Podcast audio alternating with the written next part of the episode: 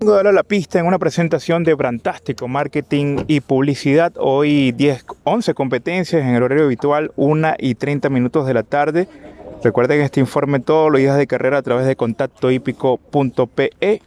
Es momento de iniciar esta tanda, esta ronda informativa y uno de los protagonistas este fin de semana es Augusto Olivares. Ayer acarició el éxito con Baycat en el clásico Badús una yegua que en teoría era una posible viajera hacia Argentina, de hecho compitieron allí en el ala Moana, sin embargo eh, otro fue su destino en suerte con una victoria en la tarde de ayer, Augusto.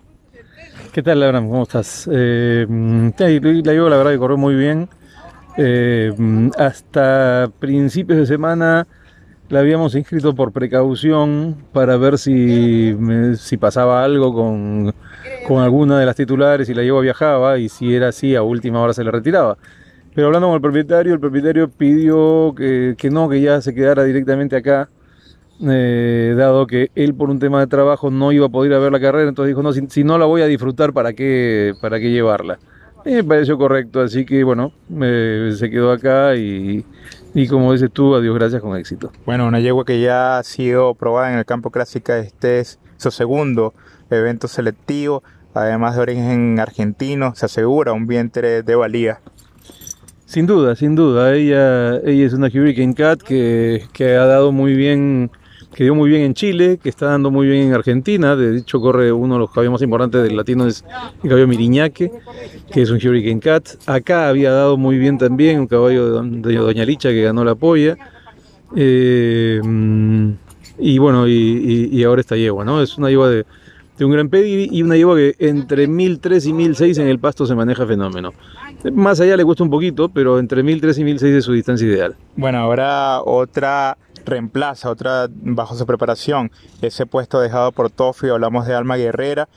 No le dio tan bien el césped, pero tampoco, ha desentonado una yegua de evidente calidad que puede estar allí dando la sorpresa en este eh, compromiso internacional. Claro, a priori eh, efectivamente ella es un poquito menos, eh, pero hay la sensación que por ahí, como es una yegua muy grandota, la, mm, la curva que es mucho más abierta, eh, y, la, y la recta larga podrían estarla beneficiando, ¿no? Un poco estamos apostando a eso.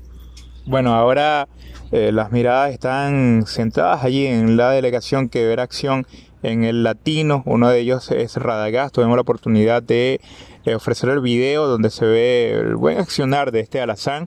Un caballo brioso, eh, que siempre se emplea. De hecho, tiene una particularidad al momento de ingresar a la pista, sale con vehemencia, con, con ganas. Bueno, eso fue justamente lo que le faltó en la carrera anterior. Por distintas razones, la última semana no se, le, no se pudo hacer lo que él está acostumbrado a hacer al final. Eh, y se notó en, la carrera, ¿no? El caballo no estuvo con, con la furia que, que, él está normalmente. Eh, yo creo que si tenemos un poco de suerte de acá hasta la carrera y, pues, y el caballo puede mantenerse sano, va a, estar corriendo en, muy buena forma y yo creo que a la altura de mínimamente de cualquiera de los peruanos. Por supuesto, después hay que ver en qué nivel estamos en el plano internacional. Bueno, es la mejor manera de calibrar allí la realidad de la hípica peruana frente a otras naciones. Hablando de carreras, hoy un buen compromiso, un compromiso de chance, barrio de Triana, siempre se lo ha tenido en buen concepto, caballo que retorna luego de una larga para, pero lo vimos muy bien del partido el día lunes, eh, Augusto.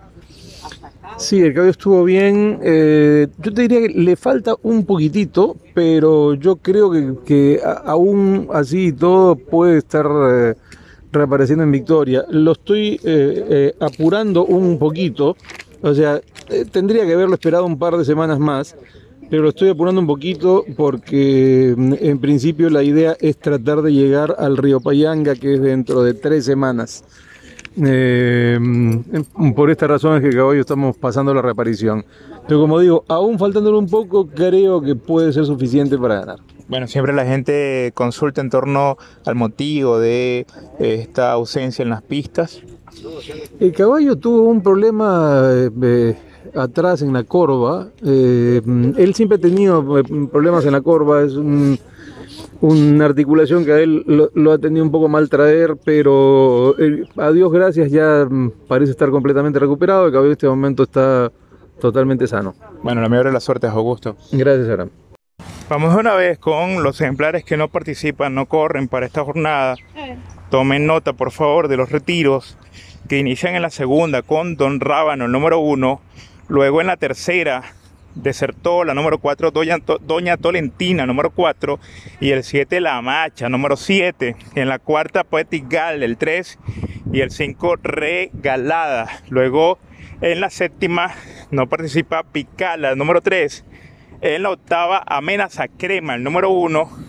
Y en la novena de la tarde, Wash, el número 13, Wash, número 13. Ya escucharon a el preparador Augusto Olivares cree, confía, aspira que la cuarta, este caballo Barrio de Triana será un número puesto en el marcador.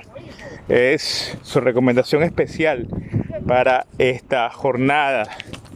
De los ejemplares que participan en la jugada de la cuádruple, nos hablaron muy bien de este caballo llamado King Gold Beer, el número 5, que sale en la novena de la tarde. Estuvo muy bien del partidor y puede ser jugado allí como una base macha en la jugada de la cuádruple. Vamos con la orientación de los ejercicios de esta mañana. Destacó Keaton, el tordillo que se mantiene inmenso en su accionar. 33 para 600 metros en la red, pidiendo carrera el, el caballo del Eres tú, Mirna, sigue en plenitud de condiciones. Otro ejemplar que lo hizo de manera destacada fue Floyd, el juvenil del Mirna. Muy bien este ejemplar cuando dejó 22-2 para 400 metros. Continuamos con este balance informativo de lo ocurrido esta mañana. Observamos muy bien a Baruca, la castaña del Mirna, suelta en su accionar con disposición 47 para la media milla, los 800 metros, a las órdenes de Víctor Salazar.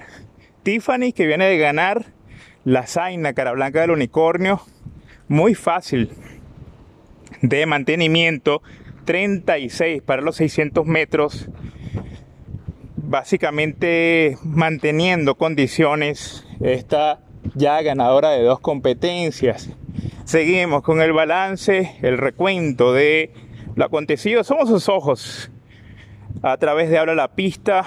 Recuerden una presentación de Brantástico Marketing y Publicidad todos los días en la pista de Monterrico, tomando allí nota de el accionar de los diferentes ejemplares, lo que a fin de cuentas rinden espectáculo semana a semana. Chiqui Baby, muy bien, la llegó a, lamentablemente no fue rival en la pista de césped, ya entendemos, ya ha dejado claro que su accionar, su nivel, su clase es estrictamente en la arena.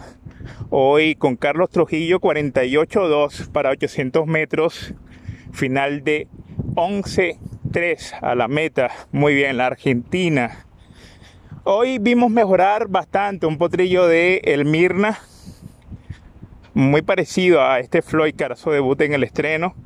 Este por su parte se llama Malco y lo vimos mejorar bastante al dejar 22-1 para 400 metros y ah, tomen nota, atentos con este juvenil del Mirna. En resumen, esto es la lista de los ejemplares que mostraron nivel condición. Sin dudas, lo más destacado de la mañana ha sido esta bala equina llamada Keaton en su accionar de subida. Recuerden 33 para 600 metros. Hasta aquí esta presentación de Habla la pista todos los días. Ahí está el balance informativo a su alcance en contacto hípico.pe. Mucha suerte.